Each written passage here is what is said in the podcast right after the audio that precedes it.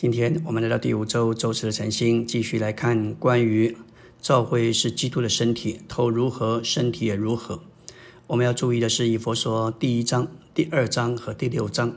第一章给我们看见基督的地位，基督在天上；第二章给我们看见教会在基督里的地位，教会与基督一同在天上；第六章我们看见当教会有了在基督里的地位之后，该如何。就是要面对属灵的征战，神使教会站在天上的地位，要与魔鬼征战，所以这里有属灵的征战。以佛所六章十八到十九节说到，靠着圣灵，随时多方祈求，并要在此警醒不倦，为众生徒祈求，也为我祈求。这是属灵征战的祷告。普通的祷告乃是从地上祷告到天上。这里的祷告乃是站在天上的地位，从天上祷告到地上来。权柄的祷告乃是以天上为起点，以地上为终点。换句话说，权柄的祷告就是从天上祷告到地上。这一种祷告乃是站在基督在天上所给我们的地位，在那里用权柄命令撒旦，拒绝撒旦一切的工作，用权柄命令说：神已经。命令的都该成功，这是命令的祷告，权柄的祷告。撒旦做工的起头，就是叫我们失去天上的地位，天上的地位也就是得胜的地位。只要我们站在那个地位上，就可以得胜。当撒旦对你说你是在地上，你若应声说我是在地上，那你就失败。你如果站住说基督在天，我也在天上。你一直抓住你在天上的地位，你要经历得胜，所以站住地位是大的问题。全柄的祷告乃是以天上的地位为根据，教会因为与基督一同在天上，所以教会能有全柄的祷告。我们来到纲目第二大点，说到教会基督的身体乃是祷告的殿。我们祷告使神的愿望得着实现，使神的旨意得着施行。并使神的经纶得着完成。我们要认识关于神经纶的三件紧要的事。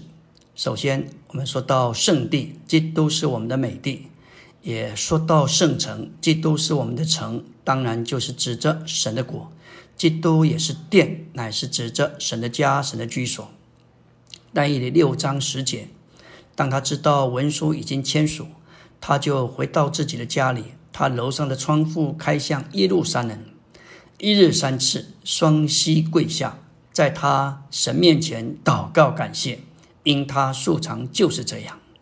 把窗户开向耶路撒冷，是为着圣地，为了圣城，也是为着圣殿而有的祷告。另外一个事例记载在列王记上八章，当所罗门为着神的名、神的子民将来的被掳祷告。八章四十八节说：“他们若在掳掠他们之仇敌的地，全心全魂归向你，又向着自己的地，就是你所赐给他们列祖之地和你所选择的城，并我为你的名所建造的殿，向你祷告。”四十九节说：“求你在天上你的居所垂听他们的祷告和恳求，为他们施行公理。”在这里，所罗门所说的。当神的子民以色列人受欺压在被掳之地，他们向神祷告，并没有说祷告从压制里得到释放。这里他们的祷告是向着自己的地，向着你所选择的城，并且我为你的名所建造的殿。这三件事情关乎到神的经纶。我们要有正确的祷告，就必须在主耶稣的名里向神祷告。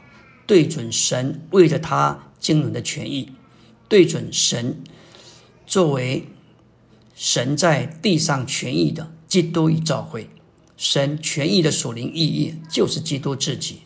这指明，不论我们为谁祷告，我们祷告必须对准基督，就是神的权益。我们需要为圣徒祷告，但我们祷告不该对准他们，一面我们为他们祷告，另外一面。因着神的权益为他们祷告。倘若我们祷告是对准我们所带带求的人，这会引来仇敌的攻击。这是属灵征战中的属灵战略。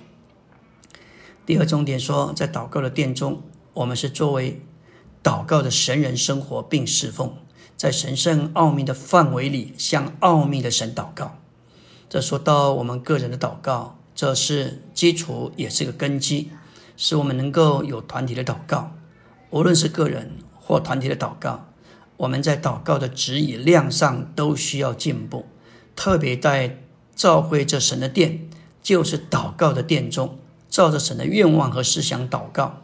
我们必须站在基督升天的地位上，要取用基督这升天之主和身体之元首的权柄。而有一种权柄的祷告，征战的祷告，也就是时代的祷告。这样的祷告乃是撒旦所惧怕的。我们需要记得，祷告与三方面有关。我们神和撒旦，有时我们为某人祷告，撒旦会来攻击他，使他的情形变得更糟。这原因是我们的权益是在于那人，而不在于神的经纶。不论我们为谁祷告，我们的祷告都该对准神的基督，也就是神在他经纶中的权益。我们要正确的祷告，就必须在主耶稣的名里向神祷告，对准神为了他经纶的权益。感谢主。我们实在是需要有这样的认识，这样的祷告。一面在这个时代非常需要神兴起，召会有这种在祷告的殿中，在有一种的征战权柄的祷告。但是切记，我们的目标不是对人，不是对事，乃是为着神的权益，就是基督与教会。阿门。